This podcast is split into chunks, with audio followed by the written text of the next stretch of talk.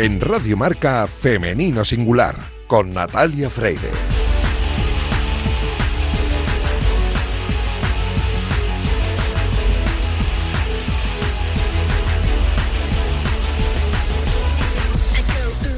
Buenos días y bienvenidos un sábado más a este espacio de radio en el que nos empeñamos en dar visibilidad y voz a las mujeres que hacen que nuestro deporte sea cada vez más grande. Así que permitidnos que en la próxima media hora hablemos solo en femenino singular, que es el nombre de este programa que escucháis ahora mismo en la sintonía de Radio Marca.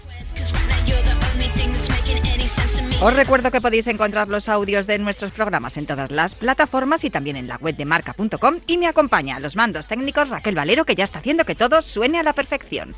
Arrancamos ya.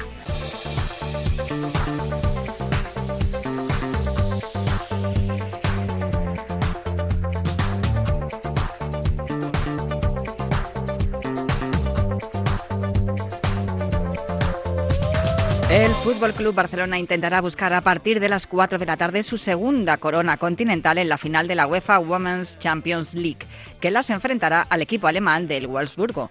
El encuentro tendrá lugar en el PSV Stadium de Eindhoven y se ha colgado hace varias semanas el cartel de Sold Out. Es la primera vez en la que se han vendido todas las entradas desde que la competición se renombró como UEFA Women's Champions League en la temporada 2009-2010. Si se cumplen las expectativas, serán más de 34.000 los espectadores que presenciarán en directo el choque más importante de la temporada en Europa. Dirigirá el encuentro la británica Cheryl Foster, que es galesa, tiene 42 años y sabe lo que es vivir el fútbol desde diferentes perspectivas, porque antes de dedicarse al arbitraje fue futbolista. Su primer equipo fue el Conway Devils, pasando después por el Bangor City, equipo de su localidad de nacimiento, antes de que el Liverpool la fichara. A nivel selección, Cheryl fue 63 veces internacional con Gales, anotando 9 goles y llegando a ejercer de capitana en su partido número 50. Cuando colgó las botas, siguió ligada al fútbol como entrenadora y árbitra. Debutó en el arbitraje en 2013 y en 2016 consiguió la escarapela FIFA y además en 2020 fue ascendida al grupo élite de la UEFA. El año pasado además formó parte del elenco de árbitras que participó en la Eurocopa femenina donde dirigió cuatro partidos, entre ellos la semifinal entre Alemania y Francia y el Mundial Sub-20 femenino donde coincidió con las españolas Marta Huerta y Guadalupe Porras. Mucha suerte para la colegiada esta tarde, pero sobre todo muchísima suerte para el Barcelona, que ojalá pueda alzarse con su segundo título continental. Nosotros te lo contaremos en marcador con nuestro enviado especial del Mundo Marca, David Menayo y de una final continental a una nacional, porque el pasado sábado, bajo el diluvio universal en el estadio de Butarque, en la localidad madrileña de Leganés, el Atlético de Madrid ganó su segunda Copa de la Reina al vencer al Real Madrid en un partido para la historia en el que las rojiblancas remontaron dos goles de desventaja en el tramo final del duelo y que acabó decidiéndose en la tanda de penaltis. La portera rojiblanca Lola Gallardo ejerció de heroína al parar dos de las penas máximas. La otra capitana, Carmen Menayo, fue la encargada de abrir esa tanda. Con las dos, con Lola y Carmen, estuvo mi compañero del diario Marca, Alberto Romero Barbero, hace unos días y tenéis la entrevista completa en las páginas de Marca. Nosotros hemos destacado algunas de las cosas que le contaron. Vamos a escucharlas. Bueno, yo creo que es indescriptible, ¿no? ya lo es, el jugar en Atlético de Madrid, ser capitana lo, lo añade un poco más y ya levantar un trofeo con este escudo lo hace súper especial. Yo creo que ha sido uno de los mejores momentos de mi carrera deportiva y espero que sea la primera de muchas.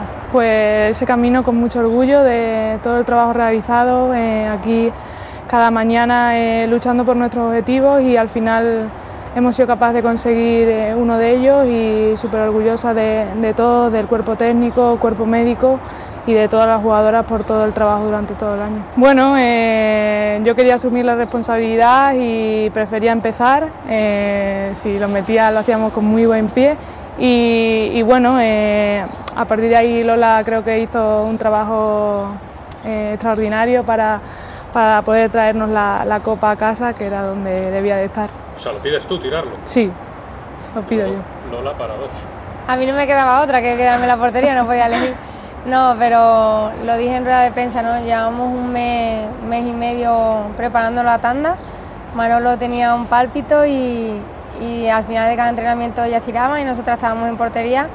Las teníamos muy bien estudiadas y, yo creo que después de esa remontada en los primeros 90 minutos nuestros ánimos estaban por las nubes y ellas estaban muy, muy, muy bajas de ánimo, ¿no? normal. Y creo que aprovechamos ese momento. Era importante empezar marcando como, como habéis dicho, y, bueno, lo demás ya, ya, lo, vivimos. Yo creo que mm, haciéndolo de esta manera eh, tiene doblemente satisfacción para nosotras.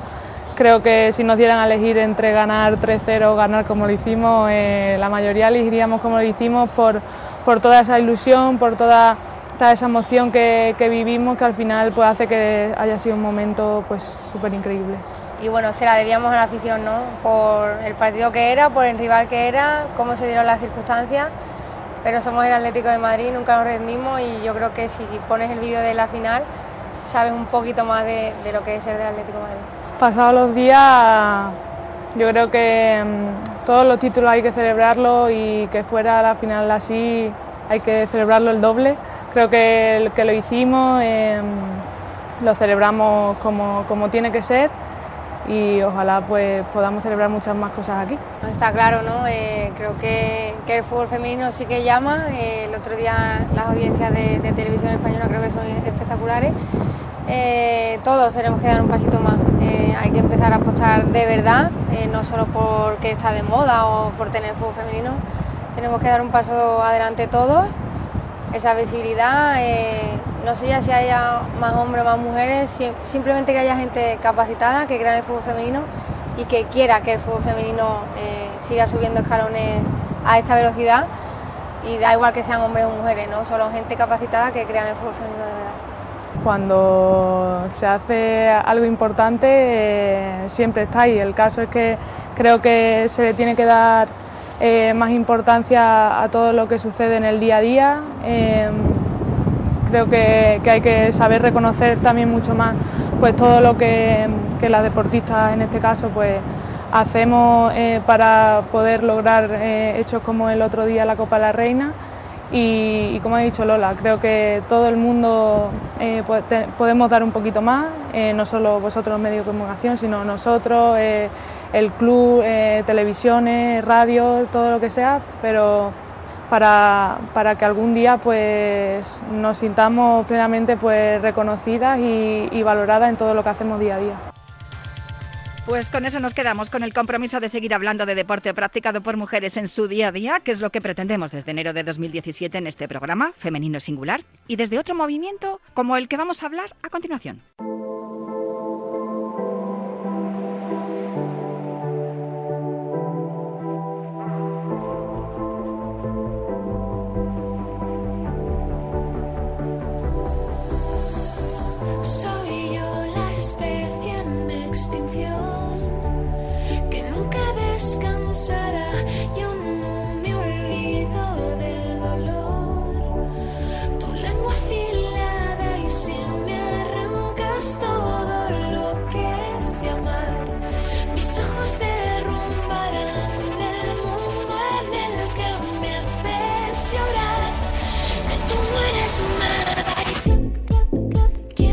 Próximo jueves 8 de junio se entregan los premios Top Women in Sports, que desde Women Sports Institute reconocen el talento y actuación de las mujeres en el mundo del deporte y su influencia. Estos premios nacieron de la necesidad de incrementar la visibilidad de las mujeres en el deporte y de reconocer su dedicación. Deportistas, directivas, cuerpo técnico y periodistas. El jurado que evalúa las candidatas por categoría está compuesto, entre otros, por Marisol Casado, que es miembro del Comité Olímpico Internacional y también es presidenta de la Federación Internacional de Triatlón, Asunción Lorente, presidenta de la Federación Española de Remo, Beatriz Álvarez, presidenta de la Liga F, está también Elisa Aguilar, que es directora de competiciones de la Federación Española de Baloncesto, periodistas como Encarnasa Mitier, directora del periódico 20 Minutos, Paloma del Río y Jesús Álvarez, periodistas de Televisión Española, y también Maribel Nadal, que es directora de marketing y, comercial de la Rafa Nadal Academy y Paula Fernández Ochoa, que es miembro de la Junta Directiva de la Real Federación Española de Deportes de Invierno. También están deportistas como Teresa Perales y Carlota Castrejana, que ella también es deportista. No me gusta mucho lo del término de ex deportista. Yo creo que los deportistas de élite lo son siempre. Pero además es directora del Woman Sport Institute. Muy buenos días, Carlota, ¿cómo estás? Muy buenos días, eh, muy bien, encantada de charlar contigo sobre estos temas. Imagino que estaréis liadísimas ahora mismo en el Women Sports Institute, porque además es que la lista se va a dar a conocer el próximo lunes 5 de junio a las, a las 11 de la mañana, ¿no? Así que ya estáis con los preparativos de dar a conocer la lista, los nombres de, las premiadas este año y también de la gala que se celebra el, el día 8. Sí, como, como bien dices, sí, pues, pues sí, muy, muy ilusionada sobre todo eh, con la gran responsabilidad de esa gran lista, ese gran ranking. Realmente lo que hacemos es presentar un ranking con las 100 mujeres más influyentes del deporte español, un ranking que es el segundo año que se, que se, que se realiza, un, ranking único, eh, y bueno, pues que cada vez es más complicado de completar. Por eso ese jurado que mencionabas es tan, tan importante, porque confeccionar ese ranking, esas 100 mujeres más influyentes del deporte español en este momento, en diferentes categorías, eh, deportistas, eh, directivas, periodistas, en el mundo de la tecnología, la innovación, de la investigación, pues cada vez hay más mujeres, muchas muy conocidas y otras muy potentes y menos conocidas. Y esa es la, la, idea, ¿no? El objetivo y esa apuesta por el desarrollo de estas nuevas generaciones, también dentro del ámbito económico, que es importantísimo, ¿no? Que haya intereses empresariales y, también institucionales y, en el ámbito de la comunicación, ¿no? Para que todo esto, como bien tú dices, se conozca y se, y se fomente también el trabajo, que es importante a la hora de, hacer inversiones también en lo que es el deporte practicado por mujeres que seguimos, Carlota, todavía mm, peleando por, nos queda mucho, yo creo, además, mucho camino por recorrer, por conseguir esa igualdad real. Eh, está claro que, que sí es parte de nuestra de nuestra misión, de nuestra visión, ¿no? El, desarrollar ese mundo del deporte femenino, esa industria del deporte femenino, de las palancas para, para potenciarlo. Yo creo que, que estamos en el mejor momento eh, que, nunca anteriormente, ¿no? en cuanto a profesionalización, en cuanto a interés, en cuanto a medios, en cuanto a despegue, en cuanto a éxitos, pero obviamente queda mucho camino por recorrer, que también hay que mirarlo, ¿no? Hay, hay todavía carencias que hay que ir completando. Y una de ellas es la visibilidad de las acciones, la visibilidad de las mujeres y de ese talento, para, para que sigan ocupando puestos, eh, eh, para que sigan haciendo crecer y que esa industria del deporte, esa industria del deporte femenino sea todavía más potente. Parte de este ranking eh, busca eso, ¿no? Identificar ese talento, mostrar ese talento y dar visibilidad a ese a ese talento, a esas mujeres. Y hacer, como bien decías, pues, referente de las nuevas generaciones, claro que sí. En todas las áreas, ¿no? Desde deportistas a ingenieras dedicadas al mundo del deporte. Claro, yo te iba a comentar eso porque, fíjate, si vas a las páginas del diario Marca, encuentras, eh, sobre todo en las páginas de Polideportivo, Carlota, no sé si eso tiene que ver también, porque aunque el fútbol femenino es la única liga profesional, la, Liga Femenina de Fútbol, de la cual es presidenta una de vuestros miembros del jurado, Beatriz Álvarez, em, eh, yo creo que en las páginas de Polideportivo las mujeres brillamos mucho ahí. En, eh, siempre hay, fíjate, ¿quién no, ¿quién no conoce a Lidia Valentín, a Carolina Marín, a Mirella Belmonte? Son muchos los nombres, a Sandra Sánchez, son muchos los nombres de mujeres que ya se han hecho un hueco dentro del polideportivo, pero todavía parece que nos cuesta encontrar más nombres de mujeres en, la, en el área de, de, la, de la gestión. Vosotros tenéis en, en Women Sport Institute a Elisa Aguilar, a Beatriz Álvarez, Asunción Lorente, Marisol Casado, que son desde luego referentes ya en el área de la gestión de, de las federaciones y, y de las y de los estamentos que, que, van gestionando ¿no? todas estas competiciones. Y eso todavía nos falta, son muy pocas las que hay. Son muchas menos de las que nos gustaría, sí, son pocas las que las cifras son, son muy pequeñas, ¿no? En federaciones deportivas, yo creo que no el 3%, en puestos de responsabilidad, cada vez hay más. Este ranking saca a la luz a muchas que igual no se conocen tanto, incluso en, no, solo dedicadas al deporte femenino, ¿no? En ligas masculinas o en entidades y, eh, entidades y clubes masculinos o en instituciones eh, dedicadas al deporte masculino, ¿no? O incluso desde el mundo, mundo, del motor al mundo del baloncesto al mundo del tenis, ¿no? Sí, eh, hay que, hay que y también es, hay datos que indican que hay muy pocas mujeres en, en los en los en los másteres posgrados de gestión deportiva y de otras mm. profesiones asociadas con el deporte bueno, parte de nuestro trabajo es, seguir eh, aumentando esa visibilidad para, para atraer. Además tú y yo que nos dedicamos a este mundo, desde el periodismo, desde el deporte, desde la gestión, el mundo del deporte es maravilloso, es amplísimo y toca todos los toca prácticamente todos los palos, ¿no? Entonces, bueno, pues hay que atraer talento, tanto el de dentro para que se quede, ¿no? Y no se vaya a otros sitios, sino de fuera del deporte que entienda que en el deporte también puede desarrollar sus competencias profesionales en ámbito de la gestión, en el ámbito de la medicina, en el ámbito de la tecnología, en el ámbito del deporte, en el ámbito de la investigación, ¿no? O sea, que ese es un poco el, el cometido. Y luego buscar a esas mujeres del ranking para mí ha sido muy apasionante, ¿no? Leía currículums y me quedaba impresionada, ¿no? Currículums que nos mandan de entidades deportivas, incluso incluso a través de 20 minutos, perfiles de, de, de, la calle, ¿no? Que proponen nombres para para esa lista y hay mujeres increíbles. O sea, me, da, me, tengo que morder la lengua para no decirte nombre. Porque podríamos, y, y, y, cada mujer de ese ranking, y las que no están y que ya están en el futuro o han estado en el anterior, hay historias increíbles que contar y queremos contarlas durante todo el año, ¿no? Y hacer ese movimiento que al final somos y que bueno que, estamos nosotros pero que hay muchísimas eh, muchísimas personas muchísimas instituciones muchísimos patrocinadores que quieren estar no o sea que fíjate si tenemos si podemos hablar Natalia muchos muchas tardes muchas mañanas como hoy sobre este tema no es cierto lo que estabas comentando y, estaba, según te escuchaba, estaba pensando en que en los cuerpos técnicos de, los equipos masculinos de fútbol cada vez vemos más psicólogas, fisioterapeutas y, hay más mujeres y ya empieza a ser algo habitual, pero también es cierto que eh, todavía no, no hay una, digamos, una igualdad, vamos, no la va a haber en muchísimos años, pero estamos en el camino. Sin embargo, eh, estabas hablando de, todos esos perfiles de estas mujeres que, que van a aparecer en el, en el próximo, el próximo lunes cuando publiquéis el ranking y es cierto que se está eh, se está avanzando mucho. Fíjate, hace en las últimas semanas hemos estado hablando con Natalia Romero sobre ese seminario que ha organizado sobre la importancia del suelo, del cuidado del suelo pélvico. Hemos hablado con Rocío Cupero y Ana Belén Peinado también del proyecto Iron Fen, que también hablaba sobre cómo influía la pérdida de, hierro y el ciclo menstrual en las deportistas. Y todas me decían que hay muy poco, que se está estudiando muy poco. Y de hecho son las mujeres las que están alzando la voz y diciendo vamos a estudiar sobre esto y cada vez se está haciendo más ¿Crees que desde Women Sport Institute em, también eh, podríais encontrar esas alianzas estratégicas con algunas empresas para que se fomente también esta investigación y se vayan, se vayan descubriendo y, mm, poniendo las bases ¿no? para seguir avanzando? Sí, desde Women, de, hecho, tenemos una línea que es un think tank de conocimiento, que tenemos una, eh, una, línea de desarrollo con universidades para, para investigar. Y yo creo que eso es clave, ¿no? Bueno, y en breve podemos presentar las nuevas eh, las nuevas alianzas y las nuevas acciones y estudios que estamos realizando. Ya tenemos uno de esa radiografía del, del, del, del, deporte femenino español que, habla, que ya nos decía que el 83% de las, de las niñas españolas no hacen deporte de forma regular. Quiero decir, ya hay, ya hay, datos muy preocupantes, ¿no?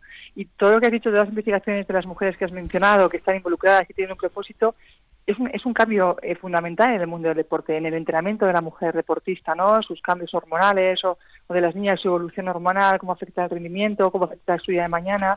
Que a veces más investigación es algo que faltaba, ¿no? Esa adaptación del deporte también al desarrollo de, la mujer. Y, ahí, y, sí, nosotros tenemos em, la idea de, de, de seguir investigando en esa línea pero claro, eh, lo has dicho muy bien, esto, no es una, acción de uno solo, sino ¿no? de crear alianzas, de crear sinergias y de buscar propósitos, ¿no? en nuestro caso a través de un consejo asesor, pero, pero siempre observando lo que pasa para, para, eh, para que entre todos de forma de forma eh, inteligente y conjunta se, se, siga avanzando en esos puntos que hay que reforzar y la investigación es uno de ellos y sobre todo yo lo he visto como deportista, ¿no? Eh, el, el, estudio de cómo la mujer entrena, ¿no? La adaptación del entrenamiento al cuerpo de la mujer, a la evolución de la mujer, es una de las, eh, de las de los grandes cambios que ha habido en el deporte, ¿no? Y la tecnología también ayuda mucho a eso, claro. Claro, es que mm, es algo que desconocemos porque siempre se han impuesto los entrenamientos que esto tienen que conocerlo también los entrenadores, porque claro, estaban em, ofreciéndole la forma de entrenar a un hombre eh, de la misma manera que una mujer y es que hay muchos condicionantes en las mujeres que mm, posiblemente si los conocemos mejor pues, se podría fomentar también y mejorar el rendimiento. Pero ya que has mencionado la radiografía del deporte femenino en España, eh, hablamos sobre ello mm, precisamente cuando publicasteis este, este informe con Nuria Mendoza, que es la, decana de la Facultad de Ciencias de la Salud y directora del grado de Ciencias de la Actividad Física y el Deporte de la Universidad Francisco de Vitoria, y a mí me llamó la atención un dato que también lo hemos hablado muchas veces con Sofía Miranda, eh, la, concejala de, Deportes de Madrid, bueno, ahora en funciones, em, sobre el abandono del deporte federado entre las jóvenes a partir de los 16-17 años y hasta los 24. Me imagino que también estaréis incidiendo sobre ese abandono, porque precisamente viene al hilo también de lo que hablábamos de las investigaciones fisiológicas y, de desarrollo físico de las mujeres, justo en esos años es cuando se producen los cambios eh, físicos y hormonales de las mujeres, es cuando más abandono aparece y, precisamente en ese tiempo es cuando se, forma el, deportista del futuro. Totalmente, totalmente. cada vez hay más información sobre ello, es un tema muy preocupante. Es cierto que el abandono es tanto en niños como en niñas, pero es más todavía en niñas y además es antes en niñas es multifactorial el, el por qué, el por qué pasa. Yo, yo no soy una experta, he leído mucho, he informado mucho, pero no soy una experta, pero sí que he estado en foros en los que hemos hablado mucho de ello, ¿no? Uno recientemente en el, en el, en el campo, en el margen, en, con la Copa de la Reina de Baloncesto en Zaragoza, hicimos una mesa para hablar sobre el abandono con Lisa Aguilar y con, con perfiles de, de entrenadores, eh, de padres, de entrenadoras, y hay muchas causas y bueno pues eh, una de ellas es bueno cómo tu cuerpo cambia cómo no entiendes no entiendes cómo cambia porque de repente es buena y de repente ya no es tan buena no esas eh, explicar los cambios que vas a tener el trabajar en la, en la, en la, autoestima. A veces incluso las familias no son las que las que fomentan el abandono para que se centren en los estudios cuando mm. es todo lo contrario, que ayudar al niño a gestionar bien todas sus todas sus eh, actividades, porque el día de mañana estamos en, en, todos en, las multi, en la multifunción, no más que la única función, de la multitarea. Y bueno, eh, ahí hay mucho, mucho temas que, muchos temas que, que, abordar eh, y es, es, es, multifactorial y bueno, hay mucho escrito, pero hay que seguir incidiendo en ello y sobre todo ponerlo en la práctica, ¿no? Eh, ponerlo en la práctica, que eso seguro que eso decía Sofía, ¿no? Eh, no solo es llegar a un consenso, sino luego hacer que las cosas acaben pasando, ¿no? O sea, si tenemos una solución, vamos a ponerla en práctica. Y un eh. poco no es solo pensar y reflexionar e investigar, sino luego llevarlo a la práctica a través de acciones que realmente muevan a esas niñas a no, a no abandonar el deporte, ¿no? A seguir motivadas en un ámbito tan maravilloso como es el deporte. De, ese encuentro con que organizó María Pina y, la y también de, la Copa de la Reina de Zaragoza, también hablamos aquí en Femenino Singular y evidentemente, fíjate las la cosas que estamos hablando, porque estamos comentando muchos temas que tienen que ver con que todavía nos queda mucho trabajo por hacer, hay que seguir trabajando y tal, pero cada vez estamos encontrando también más caminos y estamos llegando a, más lugares y, oye, yo creo que al final tenemos que tener un, eh, un optimismo, ¿no? Un espíritu optimista de que se está trabajando en el buen sentido. Hombre, yo estoy trabajando muy bien y hay un cambio, hay un cambio radical eh, y lo vimos en esa Copa de la Reina, que es la profesionalización del deporte femenino, ¿no? Y al final, esa Copa de la Reina eh, que tiene más, eh, más espectadores que nunca, mejor puesta en escena que nunca, eh, más difusión que nunca, pues bueno, cada vez hay más entrenadores, entrenadoras profesionales, o sea, más deportistas profesionales. A medida que vas profesionalizando el deporte, clubes con más con más estructura, el concepto del, del, del entorno del deportista, que incluye psicólogos, nutricionistas, ¿no? más información, más formación, pues pues todo va creciendo a la vez, o sea que, que tiene que ir todo en, en, esa línea, ¿no? Y, y esos, esos eventos de mujer de mujer de deporte femenino pues cada vez son más más completos y, además dejan legado para las niñas del día después para los propios clubes ¿no? Eh, creo que hay un enfoque hay un enfoque diferente incluso el propio producto cada vez es más experiencia y más atractivo y más y una competición más em, eh, también más espectáculo ¿no? que también el espectador reclama quiero decir vamos avanzando en tanto en los estudios como en la puesta en escena como en la formación y personalización de quien forma parte tanto del entrenamiento como de las estructuras y como de la dirección, ¿no? O sea que ese camino se tiene que andar prácticamente pues eh, en, paralelo para que todo vaya avanzando al mismo ritmo, ¿no? Obviamente no todos los deportes son iguales ni todas las mm. regiones son iguales, pero en general sí que sí que se ve ese gran cambio, ¿no? Esa puesta en escena incluso las propias deportistas que gestionan incluso su marca personal, ¿no? Eh, justo te iba a preguntar por eso, porque estamos en año preolímpico. En, el estudio del que hemos hablado de, la radiografía que publicasteis hace un par de años, la radiografía del deporte. Ya estamos en el siguiente. Ya estáis en el siguiente, sí, sí. Esto fue a finales del 21, pero vamos, yo creo que los datos siguen siendo válidos, aunque espero que en el, próximo hayamos mejorado, sí. Sí, porque además es que como nos ha pillado también la pospandemia y todo lo demás, eh, hemos, eh, hemos ralentizado un poco el ritmo. Pero sí que es verdad que había un dato muy esperanzador que revelaba que las deportistas de alto nivel sí que habían registrado un notable aumento en los últimos años en la parte, en la parte de, la federación, o sea que se, se, habían federado, había cada vez más mujeres que, que sí que empezaban a, competir ¿no? de por parte federativa y que cada vez había más, más mujeres compitiendo. Y como te decía, estamos en año preolímpico, tenemos el, año que viene en París, además en horario europeo por fin, que no nos va a tocar trasnochar. Y, y eh, claro, los Juegos Olímpicos, eh, como hablábamos al principio y también lo has comentado tú ahora del polideportivo, es un escaparate maravilloso. ¿Tenéis algo pensado justo en, función de, lo que viene eh, para, para París 2024 desde Women Sport Institute? Pues de momento, de momento nada específico con respecto a los a los juegos, ¿no? Eh, lo que sí entendemos, lo que sí que vemos es que es un momento muy bueno para implementar las acciones porque hay más atención que nunca. Entonces, ese momento para que ese gran evento en el que, bueno, a día de hoy eh, no, tenemos una vinculación, pero sí es un momento muy bueno en el que hay muchísimo interés por conocer las historias de los deportistas y, por eso las contamos, por hacer eventos relacionados con el deporte y por eso los activamos. O sea, creo que hay que, hay que aprovechar esas ganas de deporte eh, para, para que las para hay más patrocinadores interesados en hablar del deporte y de la mujer en el deporte y de las historias del deporte, ¿no? Ahí sí que tenemos mucho mucho que decir y, y aprovechar esa esa no esa sinergia para, para hacer para hacer más cosas porque el momento olímpico quieras que no influye influye a todo no y el posolímpico también no empezar a sembrar ahora para luego seguir dando resultados después no y como de, momento para los juegos como espectadoras pero antes estamos muy atentas porque hay muchísimos temas eh, alrededor de la industria del deporte que es nuestro principal eh, eh, desarrollo eh, pues que, hay que fomentar, visibilizar todavía más a la deportista, mejorar su comunicación, mejorar la comunicación previa, a los juegos como asesores, o sea que ahí sí que hacemos muchas cosas. Y luego, pues bueno, pues eh, haremos un gran, gran, congreso en el último trimestre del año y eh, uno de los temas será, por supuesto, el rendimiento de los deportistas en los juegos, ¿no? desde Women's Sport Institute, un convenio, un congreso internacional y van esa, y van esa línea. O sea, esas sinergias de los juegos creo que, que, tenemos que hacer que todavía eh, sea más fructífera para el deporte femenino. ahora, que hablas de lo de los posjuegos, me ha venido a la memoria el ejemplo de Ana Peleteiro, ¿no? Cómo ha visibilizado su embarazo, su parto, su crianza, cómo ha seguido entrenando durante el embarazo, que todo eso al final es lo que vosotros buscáis, ¿no? Desde Woman Sport Institute, crear esos referentes y demostrar que se pueden hacer determinadas cosas que hace unos años parecían inviables.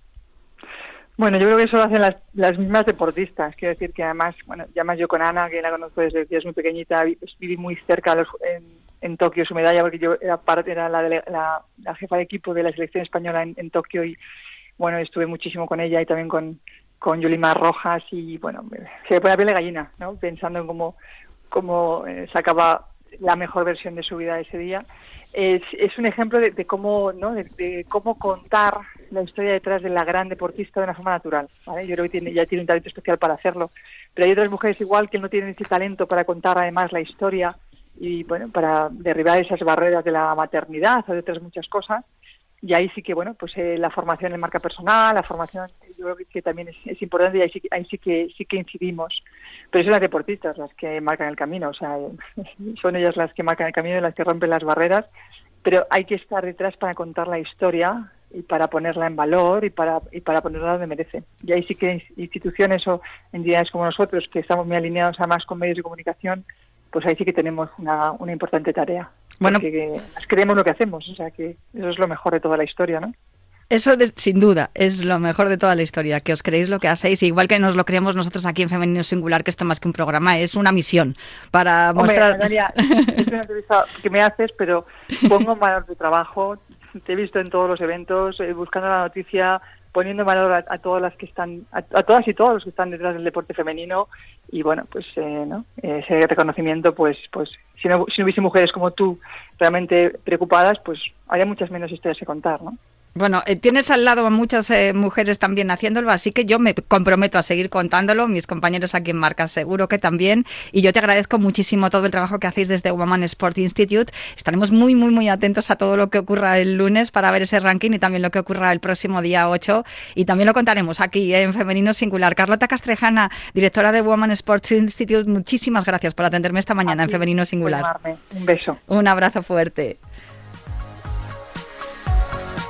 Una misión es este programa, fomentando la igualdad y hablando de personas extraordinarias. Y por cierto, que esta tarde os esperamos en el Meeting Internacional Paralímpico en el Templo del Atletismo en Madrid, en el Estadio de Vallehermoso, con la Fundación Proyecto Run for You. Hablamos ayer de ello en, en Cuídate Runner. Os recuerdo que la entrada es gratuita, así que estáis todos invitados. Y yo os prometo volver el próximo sábado para seguir hablando en Radio Marca de Mujer y Deporte aquí en Femenino Singular.